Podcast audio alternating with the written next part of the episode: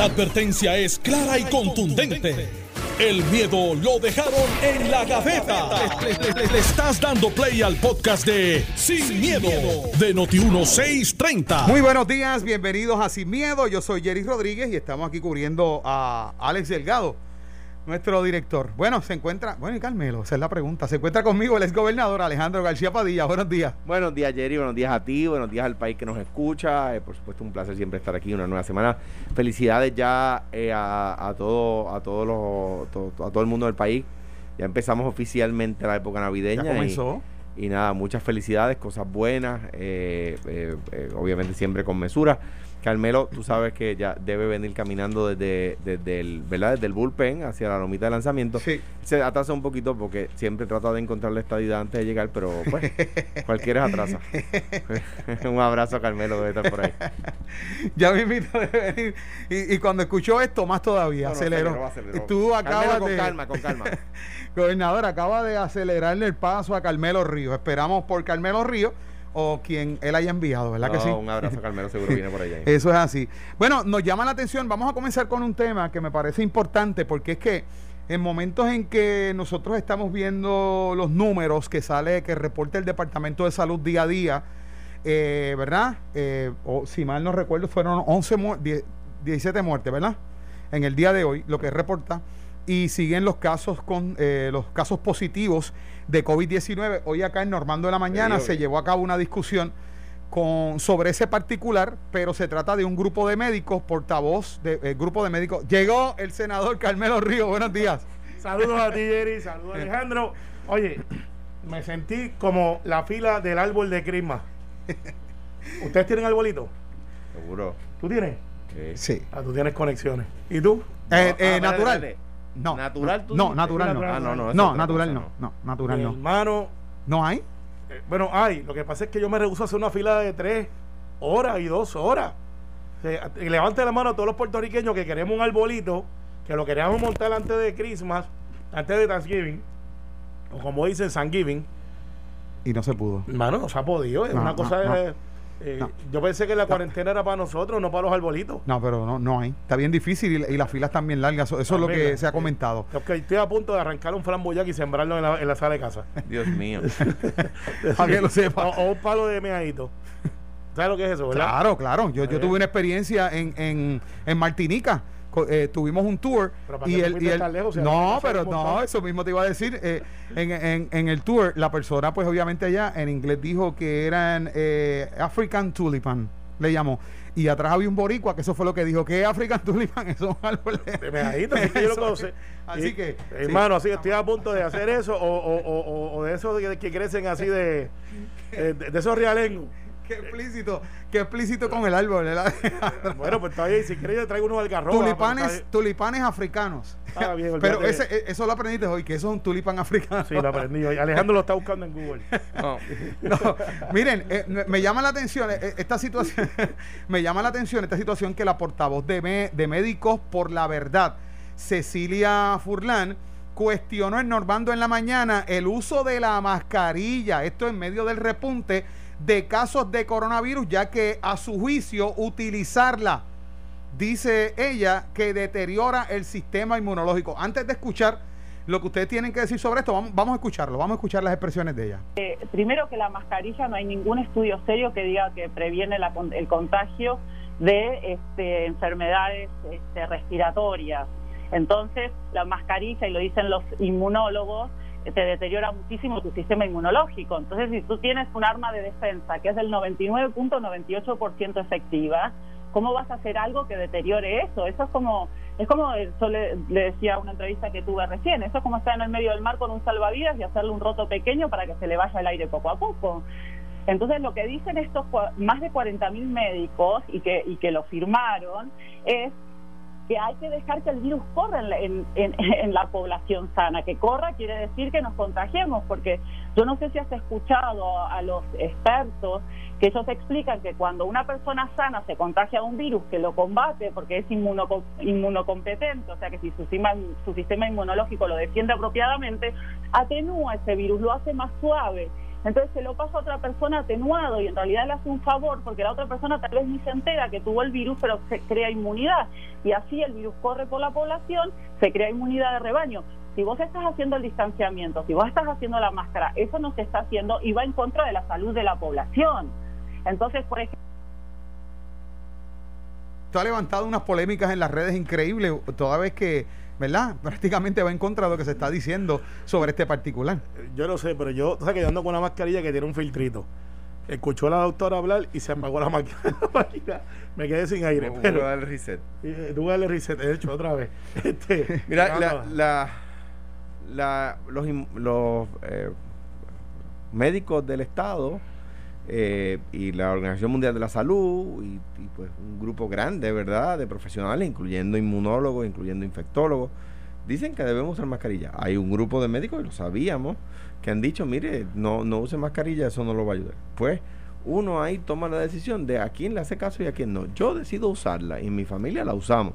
Respeto, por supuesto, la opinión de esa doctora que estudió tanto como es posible, más que yo, de medicina. ¿verdad? Médicos por la Verdad es un grupo, dice que en muchas partes del mundo se han Pues- unido para levantar la voz de que con esta pandemia y las medidas que han eh, impuesto, lo que pretenden es controlar Pues yo entiendo a la e- ciudadanía. Yo entiendo eso y me parece, ¿verdad? Uno, uno se enriquece con su información y uno actúa, ¿verdad? Cuando au- esto, esto es así. Un, un día eh, eh, está, eh, está poniendo la payama a Diego, Diego era pequeñito, y al él levantar las manitas, así de pequeñito era cuando uno lo vestía, ¿verdad? Levanta la manita, debajo donde terminan las costillas tenía como que un chichoncito. Pues salimos corriendo para el pediatra y, no- eh, y él nos mandó corriendo para el cirujano pediátrico. Y el cirujano pediátrico dijo, hay que operarlo. Y yo, y, y yo le pregunté cuándo. Y ya, y lo operamos. O sea, un, no, mira, segunda opinión, tercera opinión. No, no. En esas circunstancias, yo le hago caso. El, pe- el pediatra y el cirujano pediátrico coinciden. Pues ya yo no voy a. O sea, yo decidí hacerles caso, ¿verdad? Por la gloria de Dios. eh, eh, eh, to- todo, está, todo está bien y Diego no- nunca tuvo ningún problema, ¿verdad? Pues salió todo muy bien. Pero uno decide a quién le hace caso. Pues esta doctora, a quien respeto, ¿verdad? Pues nos da su opinión y que comparten muchos médicos. Otro grupo de médicos grandísimo, incluyendo los inmunólogos y los infectólogos que trabajan aquí en Puerto Rico, igual, igual la Organización Mundial de la Salud, igual los de España, los de Inglaterra, eh, nos dicen que la usemos. Pues ya, uno toma la decisión que quiere. Yo me voy siempre del lado más de más protección en eso. Esa es mi Contrario a opinión lo que personal. dice ella, contrario a lo que dice ella, el doctor Víctor Ramos también hoy en Normando de la Mañana estuvo enumerando eh, una serie de organizaciones de la salud a nivel mundial que recomiendan con estudios validados el- la utilización de la mascarilla porque la mascarilla se utiliza inclusive cuando eh, la influenza tan pronto hay sospechas nada más. En el caso mío, que en una ocasión yo fui diagnosticado con influenza A y B a la misma vez, las dos, los dos Así- tipos. Y en el momento, bueno eres. bueno, Así de para bueno que tú veas. Y, y en el momento el doctor simplemente no tenía un resultado del análisis, pero por los síntomas nada más, en aquel tiempo, eh, en el 2017 me dijo, ponte esta mascarilla inmediatamente. Jerry, lo que pasa es, eh, y esto lo hemos escuchado antes, la influenza eh, es algo que en un momento fue una pandemia y después se convirtió, eh, cuando llegó la vacuna, en un asunto de temporada, Tratable. tratable. El HIV, cuando salió, eh, que se convirtió en una epidemia, no una pandemia, Bueno, una pandemia porque ya no estaba confinado. Pues, estaba se- el mundo, sí, llegó- llegó- se fue el mundo entero. el mundo, eh, era una enfermedad mortal y después de la y está el antes y después antes de Magic Johnson y después de Magic Johnson que cuando uno se acuerda eh, Magic Johnson lleva veintipico 30 años viviendo con HIV y hay medicamentos que lo ha convertido en una enfermedad crónica no mortal. Lo mismo le va a pasar a este virus que este virus existe si usted busca ahora mismo una, una eh, un desinfectante en su casa dice que quita, mata el 99% de la bacteria y dice dentro de las bacterias que manda, dice COVID. Ujú. Lo que pasa es que este es de COVID-19. que los virus. Entre los virus. O sea, el COVID existía. ¿Cuánta gente muere de la influenza? Un montón de gente. Es un montón. Los números están ahí. Eso quiere decir que lo que estamos viviendo ahora es ficticio. Pues mira, hasta que usted no le toca a alguien cercano a usted o que usted conozca y que sepa que es una persona que no le tocaba, eh, porque no tenía una complicación de que estaba hospitalizado, que era lo que nos decían al principio. eh, eh, este, cuando te dicen, eso es una cosa de ya que se inventaron, y tú ves que te llama tu mamá, como me pasó ayer, que un muchacho que jugaba conmigo, o estoy confirmándolo, por eso es, que tiene mi edad, que es un atleta, o era atleta, eh, de momento fallece y no tiene otra complicación que no fuera COVID, tú dices, espérate, eh, yo no conozco a nadie que se haya muerto de influenza, pero de COVID ya yo conozco 5 o 6. Ese soy yo, eh, gente cercana. Y ahí tú dices, reality check. Esto existe, ¿sabes? Y, y, y existe de verdad. Que si se contagia por el aire, que si se contagia por un abrazo, que si la máscara. Bueno, algo tiene que hacer la máscara para que la inmensa mayoría del mundo eh, esté usando mascarilla. Aún Trump, en su momento eh, que decía que no, de vez en cuando lo, lo veías con mascarilla. Mira, yo, yo no yo no voy a tratar, o sea, di- no, no, no, esto no, no es en contra de lo que está diciendo Carmelo para nada, pero yo no voy a, a- yo no, no tengo los estudios que tiene la doctora que llamó esta mañana. ¿verdad? Ni los que llamó pa- el, ni los estudios que tiene el que el otro doctor que llamó para decir Víctor sí. Ramos, presidente del Colegio que, Cirujanos. que usemos, ¿verdad? Don, eh, don Víctor, que usemos la, la mascarilla. Uno puede anecdóticamente decir cosas que ha leído, pues por ejemplo, Corea del Sur, que es uno de los países que mejor se ha enfrentado al, al COVID, pues la instrucción que la gente sigue, que ahí es que yo creo que está la clave, es que se use mascarilla hasta en la casa, la mayor parte del tiempo. Hasta en tu casa, cuando estás con tu familia. Y la gente, pues según la informan, sigue esas instrucciones y Corea del Sur es de, de las personas, de los países que, que menos, que menos incidencias ha tenido, ¿verdad? De contagios y de muerte. Mira, yo no soy experto. Yo decido dejarme llevar por los expertos que dicen que, eh, que nos pongamos la, la mascarilla. Reconozco que hay otras personas muy, muy duchas, muy estudiadas, que dicen que no, ¿verdad? Te voy a dar otro ejemplo. Yo creo que hablábamos aquí, no me, no me acuerdo si fue aquí eh, que estaba conversando eh, sobre este tema. Las vacunas. Hay médicos, hay personas que dicen que no, uno no se debe poner vacuna. Yo, hay otros médicos que dicen que sí. Pues yo decido que sí. Y, y me vacuno yo y Pero vacuno a mis hijos. informada. Y, Y, y- y pues eso- claro, y uno, uno, uno, como tú dices, uno se informa y uno toma una Y uno- decisión. Yo decido usar la mascarilla. y el instinto Y estoy de acuerdo con la decisión del Estado, cuando termino, con la decisión del Estado de requerirle a todo el mundo usar la mascarilla. Yo estoy de acuerdo también. Y yo creo eh, que el, el debate va a ser aquí en Noti1 dentro de un mes y medio, que es lo que le decía a mi mamá ayer y a mi papá, que tienen 80 años ya y están muy bien, pero bueno, son diabéticos. Y yo le dije, mira, eh, eh, no se pongan a janguear, no hagan como Alex Delgado, que se falla la chinchorreal y hoy no se pudo levantar. Eh, estaba muy cansado. Él, Lo- él le había dicho que venía mañana. no, no, pero como quiera, lo hemos choteado, estaba chinchorreando. estaba- no, es verdad. Eh, eh, y yo le dije a mami, mira mami, aguántate un mes más, porque en un mes ya esto está aquí, ya está la vacuna. Y a lo mejor nos toca en febrero, porque como te ya está en la población de alto riesgo, pues lo más seguro te toca al principio. Y, y ya para febrero o marzo, ya ver un montón de gente vacunada. No van a llegar un millón de vacunas a la misma vez, quiero estar claro en eso. Yo creo que hay mucha gente esperando aquí que vengan desde el estilo X-Man y te tienen Son dos dosis. ¿verdad? Dos dosis. Son dos dosis. Pero va a llegar, entonces ya para marzo, muy posiblemente tengamos una alta posibilidad, perdón, la redundancia, de que haya un 20-25% de la población disponible ya vacunada. Y entonces va a bajar la incidencia grandemente. O sea, vamos a esperar uno o dos meses más, vamos a hacer las cosas bien, vamos a protegerlos para que pues estén aquí y, no- sean parte de la estadística. El ponerse ahora a decir, bueno, pues yo me siento incómodo con la mascarilla, ciertamente todos. Ah, que ahora tengo unas erupciones en la piel, que esto me dijo Valga Pido, me dijo, aquí va a haber un montón de gente con condiciones de piel, porque pues tienes una cosa que no estaba diseñada y que está ahora en tu cara todo el tiempo.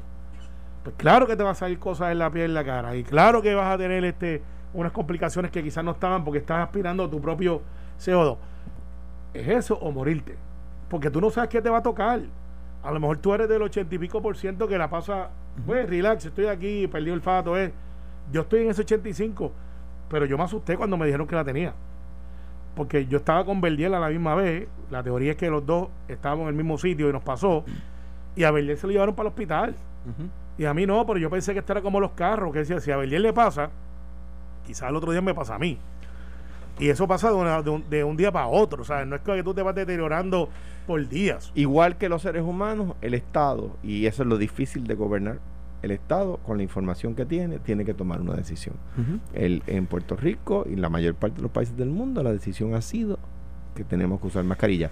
Pues los ciudadanos en un mundo civilizado, los que somos, y aquí quiero subrayar la palabra, la palabra civilizado, si actuamos cívicamente, si actuamos con civismo, respetamos las instrucciones del Estado en, en defensa propia, en defensa de los demás, usemos la mascarilla.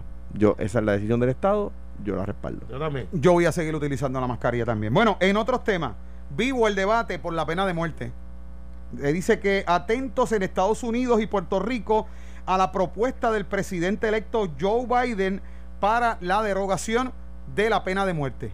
A favor, mira, una, una pelea que yo, yo, yo- Digo, estoy hablando con dos demócratas, una, evidentemente. Se lo Pues- nota, ¿verdad? Tú sabes que la diferencia entre un demócrata y republicano, ¿verdad?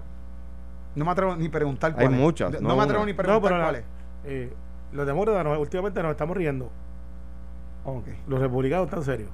mira, este... Saludos a mis hermanos republicanos. Eh, digo, excepto los, que, los de aquí que se conglomeraron. Tú sabes que, solo, solo un tema adicional en cuanto al punto anterior. Puerto Rico existe la, la igual, la igual protección de las leyes. Eso lo que quiere decir es que a personas en una situación similar, la ley le tiene que aplicar similarmente. ¿Con qué cara el Estado le va a decir a una persona que no puede celebrar una boda de 100 personas, pero le permite a los demócratas reunirse, pues reunir mil y hacer una votación? 1700, no nos quiten. 1700. Ahora bien, en cuanto al tema, o sea, que, que- que yo, yo quiero ver a los abogados del Estado defendiendo esto en corte, porque no, el Estado no tiene cara para decir a una Había- persona. había una dispensa, Alejandro, no- había una dispensa. Sí, pero ¿con qué cara?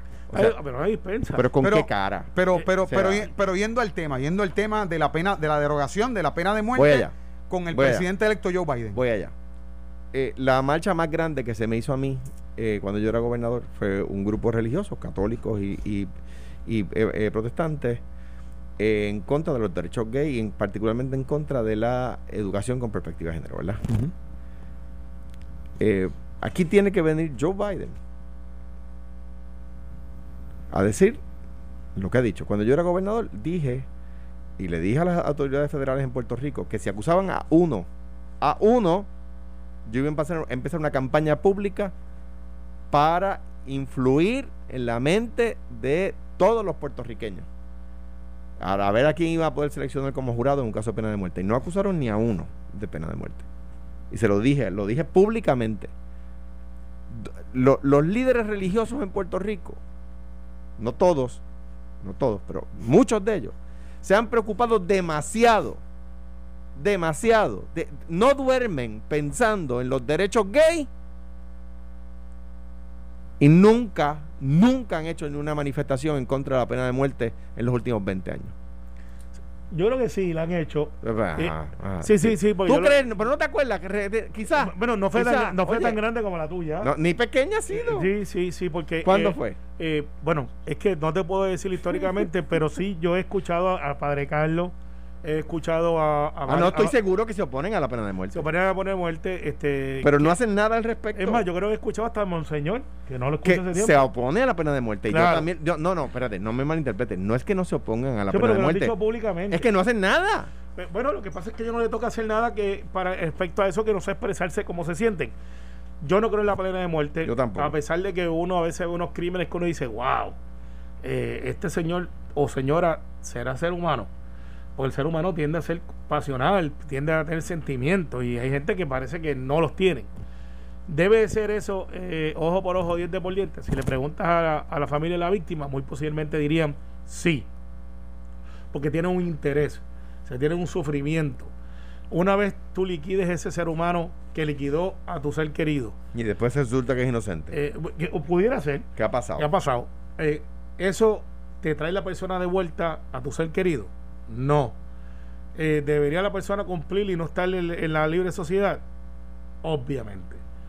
Y eso es castigo, porque estar encerrado en una celda 10 por 10, 8 por 8 con Eso todas es la muerte. eh, o sea, no es eh, una vacación. El gobernador electo Pedro Pierluisi dice que tampoco cree, aun cuando él pasó por la situación de que le asesinaron a su hermano. Y él dice no creer en eso. Así que tenemos que hacer una pausa, pero al regreso continuamos con más de Sin Miedo. Estás escuchando el podcast de Sin, miedo, de Noti1630.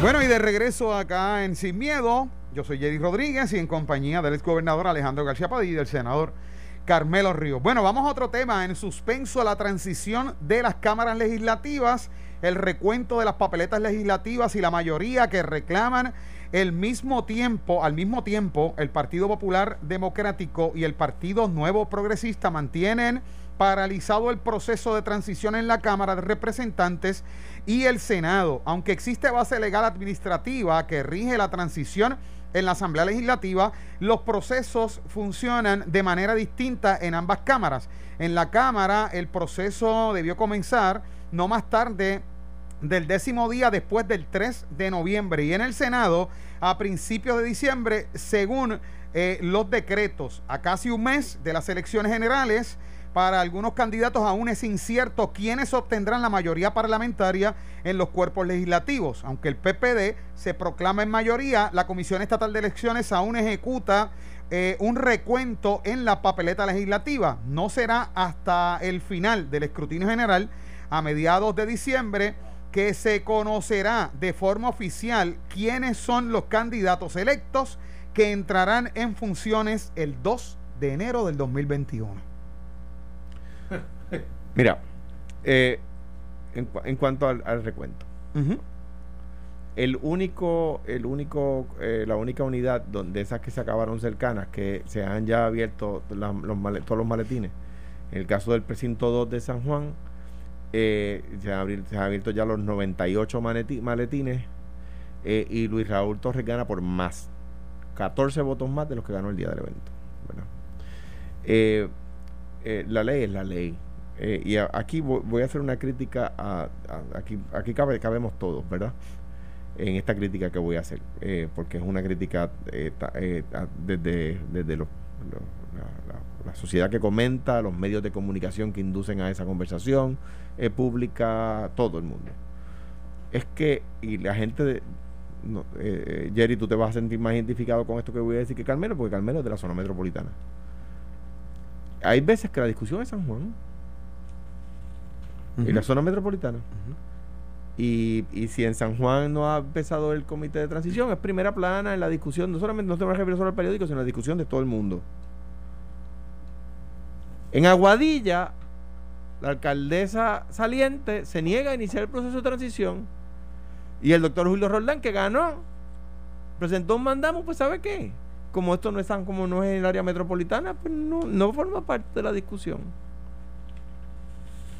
Eh, en, las cámaras legislativas tienen que iniciar la transición. Eh, hay, quien dice que Johnny Méndez no lo quiere hacer porque podría perder su escaño. Pues mira, ganó la noche del evento por 200 votos.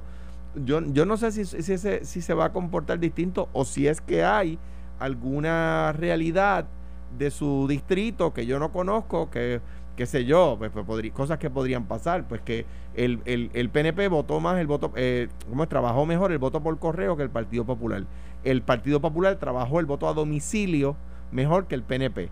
Ah, bueno, pues resulta que en ese distrito, a suponer, ¿verdad? No, no estoy, no, eh, es una conjetura, no sé si esta fuera la realidad ah, es que allí los votos a domicilio fueron muchos más que los votos por correo, por eso el candidato popular entiende que puede superar a Johnny Méndez, o que hubiera un, colegio arrestado, o que hubiera, ¿verdad? Este, ese es el término que se utiliza.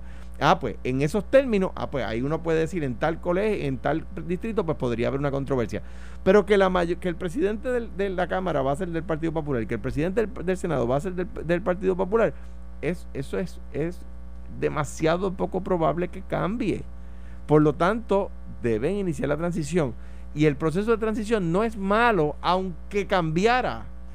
Porque el proceso de transición lo único que hace es que tienen que divulgarle al entrante información que como quiere es pública y que como quiera va a salir. o sea, y si, y si, ambos están reclamando, tanto el PPD como el PNP están reclamando que se convertirán en la mayoría al terminar el escrutinio, en caso de la Cámara, le preguntó al senador Carmelo Río. Entonces, en funciones de lo que es la colectividad, el PPD eh, va, le lleva la delantera al PNP porque ya ellos decidieron escoger un presidente para la Cámara. Mientras el PNP, aunque reclama la, eh, tener la mayoría allí, pues no, no han hecho ese ejercicio. Eh, las cosas como son y, no importa. yo creo que las transiciones se deben de comenzar porque eso es lo que exigimos unos con otros. Lo que pasa es con quién, es la pregunta.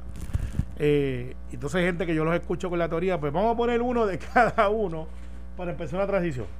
Yo creo que hay cosas básicas que, eh, que se pudieran comenzar porque aún siendo intrapartido, como ahora mismo hay una transición de la gobernación o el ejecutivo, dentro del mismo partido electo, o sea, porque son personas diferentes. Eh, pues yo creo que se debe de comenzar la transición eh, lo más pronto posible. El problema que tenemos es que en la Cámara yo creo que no está tan claro el, el ambiente. Eh, en el Senado ya estamos claros que nadie va a tener la mayoría. Eh, porque pues la información que yo tengo, y Alejandro puede tener una diferente, pero esta es la que yo tengo, hay una posibilidad real de que tres senadores del PNP entren en la ecuación y eso cambiaría, le, inver- invertiría. Eh, hay un tercero que está a 90 votos abajo, que es Verdiel, y está este, de Chayanne y Yoito, y está Wandy en Humacao. Si las cosas son como son, yo no tengo, no puedo decir que he visto un acta, no puedo decir que he visto una papeleta. Si las cosas son como te dicen que son. Exacto, que me dice que son. Pues eso cambia y, y habría que ver si de momento aparecen dos senadores y dice, pues mira, ¿sabes qué? Los- Se los vamos a dar al PNP. O si por el contrario, eh, eh, Victoria Ciudadana dice, pues mi alianza es con tal partido. Eh, ¿Qué debe comenzarse? Sí, la pregunta es con quién. O si se va a hacer algo público, este, pero no podemos esperar al 15 de diciembre Pues, para comenzar una transición.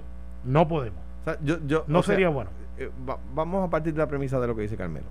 Es que, como dicen los americanos, too many ifs. Hay demasiados si es que pasa tal cosa. Si es que cambian tres, no es que cambia uno. Tiene que cambiar uno, luego otro, tiene que cambiar tres. Y que luego de cambiar tres, vengan de los partidos emergentes y le den votos. Ahí tú tienes cuatro ifs. Tiene que cambiar Yoito, tiene que cambiar Chayán, tiene que cambiar Verdiel, tiene que, cam- que entonces, entonces encima de eso tienen que venir de los partidos emergentes y darle votos al PNP. Hombre, Pero pues, es que ya- sería 12 a 10 ya, entonces. ya, ya hay una ya hay una razonable certeza igual igual eh, eh, yo, eh, yo sí le puede ganar a Riquelme y ahí tiene ahí se te descuadra otra vez o sea pues mira y cuál es el problema pues se inicia se inicia con quién con el que los populares eligieron en el senado que va a ser el presidente quién es José Luis Dalmau pues inicia con José Luis Dalmau pero es que es que esto es así de sencillo se debe iniciar con todo el mundo o sea, se- es, es información pública, no es información Pero, secreta pero cuando tú dices todo el mundo es... este, que se invita, que se invi que eh, José Luis Dalmao, que es el que más, más gente tiene, crea el comité de transición y se le invita a eh, Mara- a Anaín Mar Rivera Lacea, que tenga su observador en la, en la eh, que pueda hacer preguntas. comité y se, de transición. Y se invita a, a, a- ¿cómo se llama? A, al doctor, este... Eh, No, pero cuando se, ok, lo- va- vamos, vamos a analizar esto un poquito más, más en detalle, porque no estoy en desacuerdo con sí, Alejandro. es información pública. pero, pero mira cómo es la dinámica. El proceso de transición no es un proceso de que Jerry me da los papeles y yo los leo. Es que el que está llevando la transición pregunta, ok, Jerry, eh, esta partida de esto y esto y lo otro. ¿Cuánto ah, se gastó? ¿Cuánto se gastó? Porque hay una disposición de ley que tú no puedes gastar más de 50. Entonces, en este contrato, ¿cuáles eran sus funciones? O sea, no es una inquisición, como algunos plante- plantean que debería ser. Como algunos trataron de hacer en el 2016 y hubo que ponerlos en O cintura. sea, no, no es una inquisición, es, es porque no hay, pueden surgir referidos, yo una vez lo dije, pues, si tú ves un acto ilegal, pues caramba. en una transición hasta se cuestiona el éxito. Sí, sí, sí, eh, y, y algunos dicen, pero debería ser así. Sí, porque tú estás entonces estableciendo lo que es pauta. Es también un asunto político, no se equivoquen. Eh, con menos cantidad de banderas, ni avanzada, pero es un asunto político de Bueno, hacer pero statement. No debería hacerlo. Bueno, pero, digo- pero digo, es como que, ok, en, en vivienda, vamos al caso de vivienda. El caso de vivienda, que el éxito que plantea el secretario, eh, mire, nosotros hemos disponible puesto esto, esto, esto y lo otro, y creo que eran 287 casos. Eh, no, no estoy seguro. Y Ramón Luis Rivera dice, pero 287, y usted dice que eso es éxito, pues para el secretario de vivienda lo era, para el equipo de transición, dice, pero esto- este dinero que tienes ahí, ¿por qué no lo has usado? No es un éxito.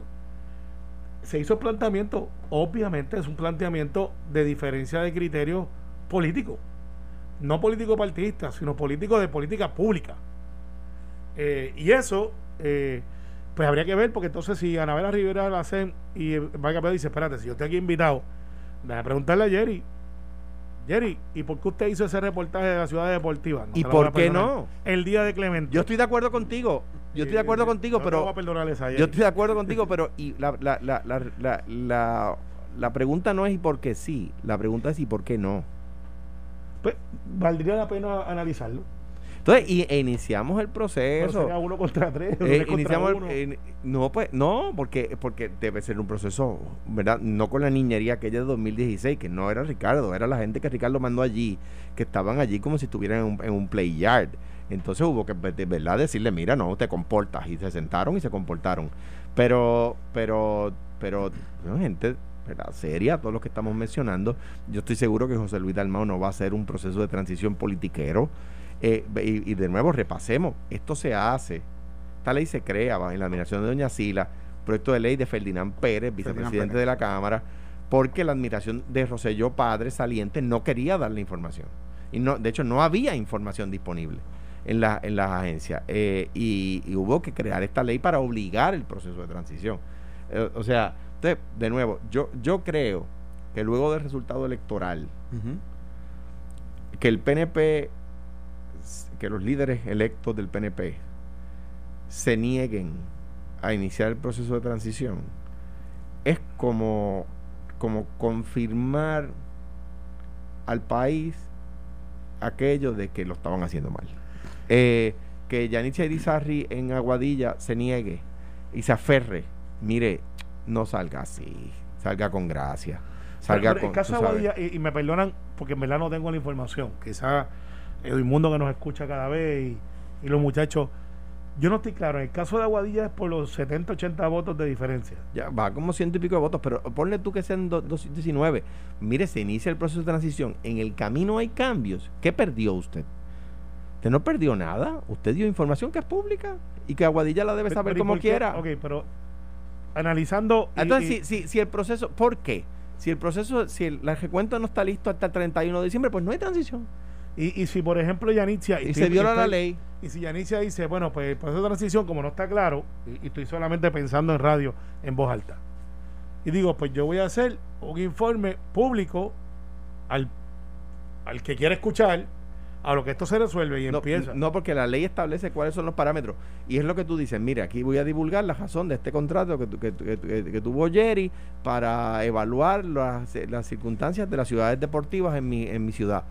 Ah, pues está bien, y se evalúa, y mire, y, y le van allí a preguntar, ¿y qué experiencia tenía Jerry evaluando ciudades deportivas? No, sí, porque él hizo un, informe minuciosísimo de la de Ciudad Deportiva Roberto Clemente. Entonces qui- quisimos que hiciera lo mismo para las ciudades de acá, bla, bla, bla, bla. ¿Qué pierde? No pierde nada. Ah, al fin y al cabo, el, el recuento le da razón al otro.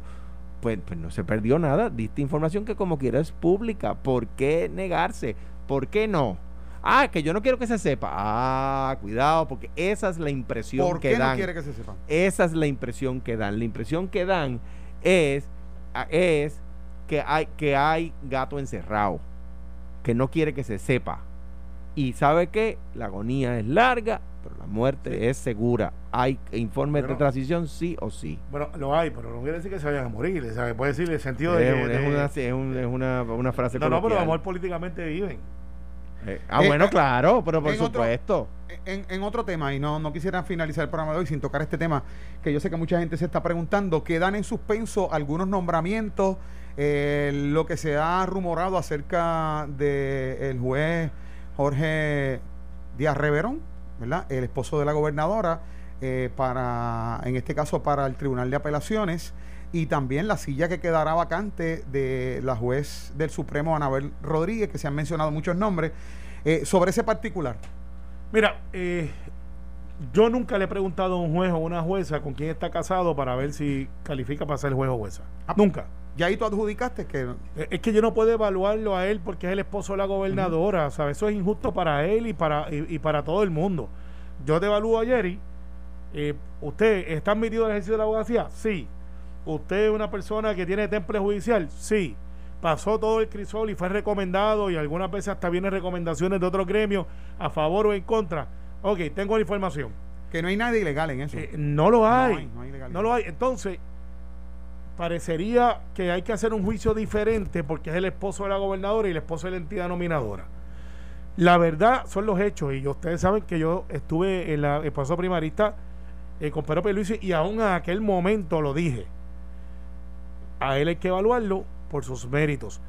El juez Reverón radicó para ser juez del apelativo con Ricardo Rosselló. Esos son los hechos. No fue cuando Wanda Vázquez entró a la gobernación. Y el juez Reverón eh, por lo que información que yo tengo, me dice que es un gran juez. Entonces, por el hecho de que es el esposo de Wanda Vázquez, yo tengo que decir, no lo voy a evaluar. Alejandro te dirá, eh, yo creo que lo dice en el libro, ¿verdad? Que en un momento consideró nombrar a su hermano al Supremo, que todo el mundo le adjudica que es una mente jurídica de primer orden. Y él tomó una decisión, él como gobernador, él. Pero si el hermano de Alejandro García Payá se hubiese nombrado, muy posiblemente pasaba el crisol. Me hubiesen quemado en la hoguera. No, A pues, mí, no a él. a ti, pues está bien, pues aguanta por tu hermano. Este, pero el hecho es que es injusto también el análisis de que, ah, porque la gobernadora lo Pero en méritos él, él, él- él cualificaba para ocupar esa posición. Claro. Bueno, eso lo, era, era, era, pues lo dice todo el mundo, ¿verdad? Ahora, y, quien no quiso fue él, ¿verdad? Y, me dijo eso mismo, me dijo, te van a quemar el loguero. Y yo dije, pues ya quema, ¿qué le hace, que, que- le hace una, una raya más al tigre? Este, eh, que, me, que me critiquen por una cosa más. Pero, pero yo creo que hubiese sido un buen nombramiento. Le agradezco a mi hermano que, que tuvo, ¿verdad? La, la, la motivación para decirme que no fue esa y además que me, que me permitió como quiera eh, eh, eh, luego un nombramiento, del cual me siento absolutamente orgulloso que es el de Maite eh, eh, Orono Rodríguez que es un- una juezaza eh, y luego Ángel Colón. Eh, también nombré jueza presidenta Fiol Mata cuando se fue Hernández Denton y ahí es que nombró a Maite jueza asociada luego cuando Fiol Mata se va entonces nombro a Maite, del que me siento de nuevo igual que de Ángel Colón, súper orgulloso, jueces a quien el Tribunal Supremo de Estados Unidos cita con, como autoridad para revocar las decisiones mayoritarias, ¿verdad? Y eso me siento muy orgulloso de los nombramientos que hice. John Kennedy nombró a su hermano secretario de Justicia. Eso es verdad. Ah, y los Estados Unidos lo aceptaron, ¿por qué? Bueno, porque John Kennedy tenía, porque Robert Kennedy tenía los méritos para ser secretario de justicia. O sea, entendamos esto. Kennedy nombra secretario de justicia al que está encargado de la rama que investiga el propio gobierno. Porque el FBI es un brazo del Departamento de Justicia. La división antimonopolio es un brazo del Departamento de Justicia. Justicia. O sea, eh, eh, eh, es una, bueno, la rama que es, ¿verdad? Además, para meterle mano a Jofa, nada más y nada menos. ¿A dónde voy? Al juez Reverón que se evalúe en sus méritos. Así es. Si él, si él, ahora, esta, este análisis que yo he hecho aquí y el análisis que ha hecho Carmelo no va a ser el análisis cotidiano. El análisis que usted va a escuchar por ahí es el tema de el atornillamiento, que si la familia, que si que si lo otro. Los casos que tenga él ante su consideración, ¿los resuelve justamente y conforme a derecho? Bueno. ¿Sí o no? Bueno. Esa es la pregunta que se tiene que hacer. Se nos acabó el tiempo. el propio juez y el Senado para resolver. Se nos acabó el tiempo, se quedó el que numeraran los candidatos para la silla del Supremo, pero eso será en otro programa. Gracias por haber estado con nosotros. Que pasen buen día. No, Esto fue, el podcast de Sin, miedo, de Noti1630. Dale play a tu podcast favorito a través de Apple Podcasts, Spotify, Google Podcasts, Stitcher y notiuno.com.